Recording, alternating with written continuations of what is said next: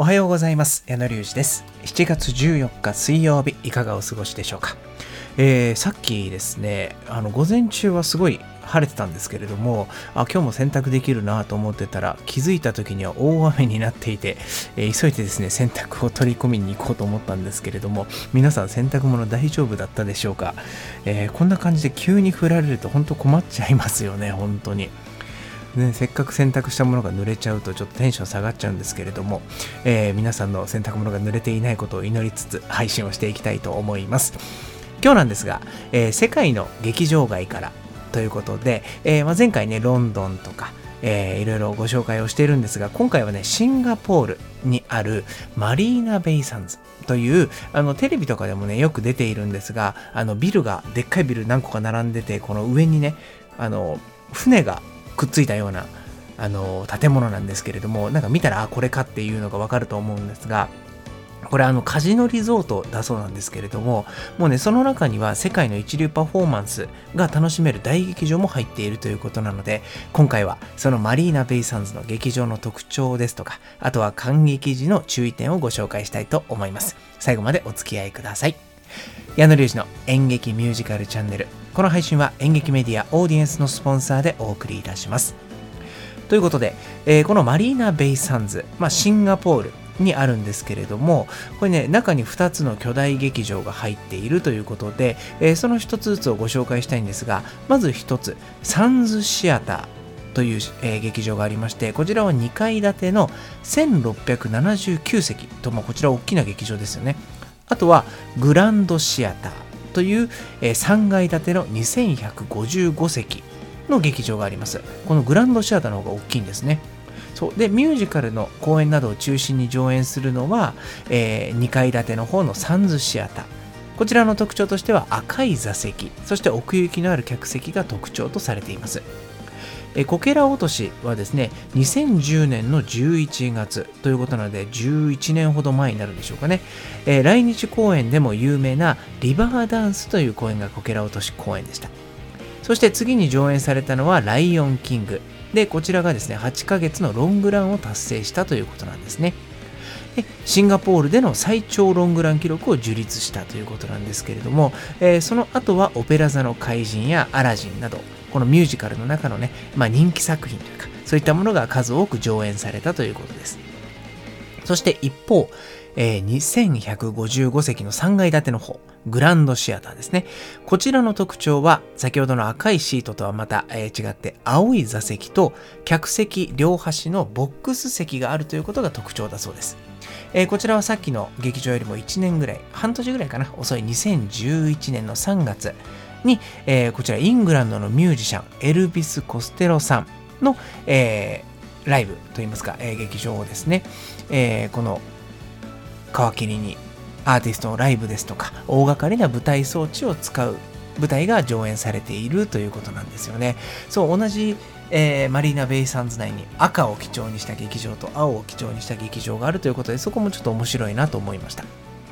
そして、この劇場を見る上での注意点。というのがあるそうで、えそれをご紹介したいんですけれども、まあ、開演時間と持ち物を観劇前にチェックしようということなんですけれども、この2つの劇場ね、入り口とかチケットブース、まあ、ホワイエと呼ばれるこの、えー、まあ、たまり場って言われるんですけれども、まあ、あの、なんでしょうね、玄関口みたいなところになるんですかね、そこが共用になっているので、入場した後にそれぞれの劇場に分かれていくという構造になってます。なので、会場中といって劇場に入れる時間になりましたよという後は、入り口付近がめちゃくちゃ混雑するということなんですよね。まあ、入場の列に並ぶ必要があるということと、まあ、チケットはですね、事前のオンラインで予約しておくことがおすすめだと書いてありました。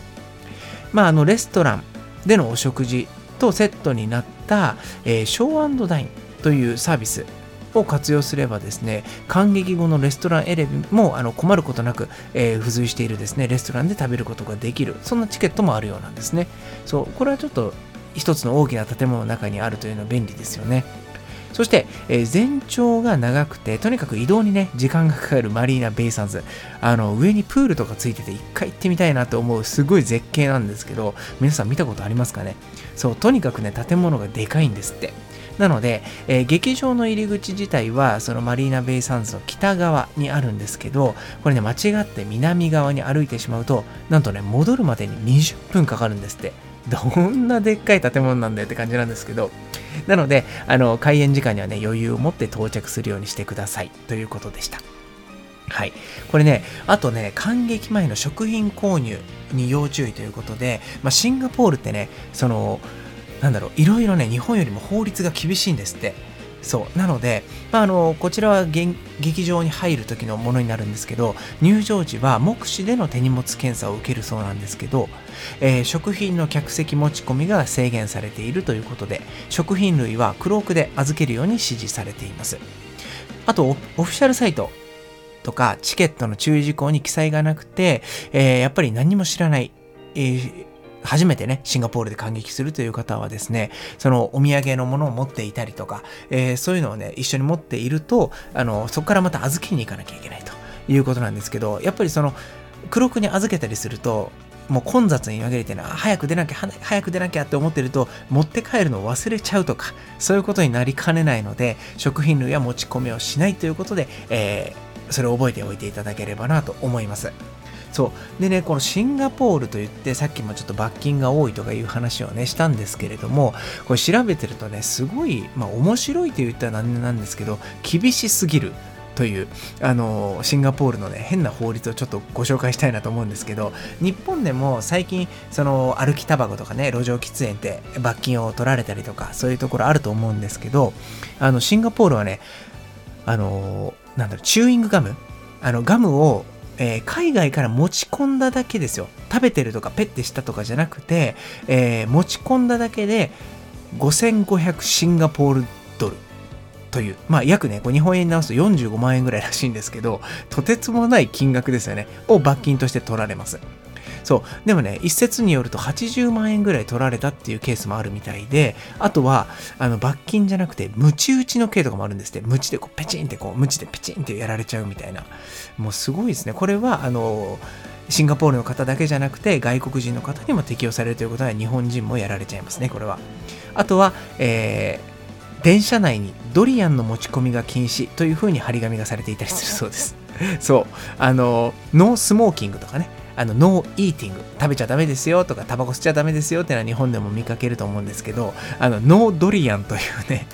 張り紙がされていたりするそうなので、ちょっとこれは見てみたいなとか思うんですけど、そう、デパートのね、市場とかやっぱりちょっと南国というか、えー、ドリアンがね、よく売られているそうなんですけど、電車内に持ち込むのは禁止と。まあもちろんね、強烈な匂いを放つという理由からなんそうなんですけれども、やっぱりこう、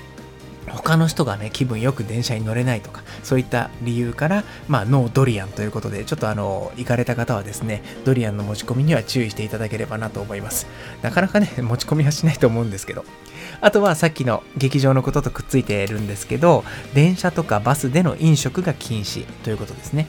まあ、日本ではね、結構その、会社帰り、今はコロナで結構そういうのも見なくなりましたけど、あの、キオスクとかで食べ物が売ってて、あとお酒とか売ってたり飲み物売ってたりしてちょっとこう電車待ってる間に飲んだりとか食べたりとかっていうのがあると思うんですけどそれはねシンガポールでは4万円ぐらいの罰金になったり、まあ、8万円に行くこともあるということで、まあ、お菓子などを食べてもダメですしジュースも飲めないということなんですよね。そうなかなかねここまであの禁止しているっていう国は珍しい、えー、と言われているんですが、まあ、結構、まあ、シンガポールは結構厳しいですけど、そこのね、近くには、まあ、タイとかマレーシアも、えー、東南アジアには結構ね、あの厳しい、えー、飲食行為などを禁止しているという国は多いようですね。そう。あとは、トイレの水を流し忘れると罰金みたいな感じのもあるそうです。これも8万円ぐらい取られそうなので注意してください。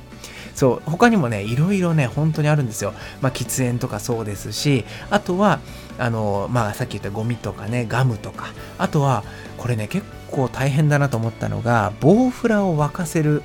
可能性があるということで、あの、まあ、デング熱で一時期ね、顔媒介した、あの、えー、病気ね、熱が出るというものが流行ったので、そういったものを、えー、抑え込むための法律ができているそうで、検査官がね、予告もなしに抜き打ち検査で一般家庭の庭とかを見に来るんですって。そう。そこで雨水が溜まっていないかをチェックされて、あの、そこでね、溜まってて、ここボウフラ湧いちゃうじゃねえか、みたいなことになっちゃうと、なんと約80万円ぐらいの罰金が課される可能性があると。もうむちゃくちゃですよね。見逃してたら最悪みたいな。感じなので、それぐらいね、ちょっとみんなの危機管理が高い国なので、まあ逆に考えると安全なのかなとは思いますけどね。そう、ちょっと話は大きくずれてしまったんですけれども、まああの、シンガポールにあるマリーナ・ベイ・サンズの中にある大きな2つの劇場を今日はご紹介いたしました。えー、すごくね、あの、建物的にもインパクトのある建物だし、まあみんなも CM とかでね、見たことあるかもしれないんですけれども、一回はね、僕も行ってみたいなと思う場所の一つです。ということで、今日は、えー、世界の劇場街からシンガポール、マリーナ・ベイ・サンズについてご紹介いたしました。ではまた次回の配信でお会いしましょう。お相手は矢野隆二でした。それではまた。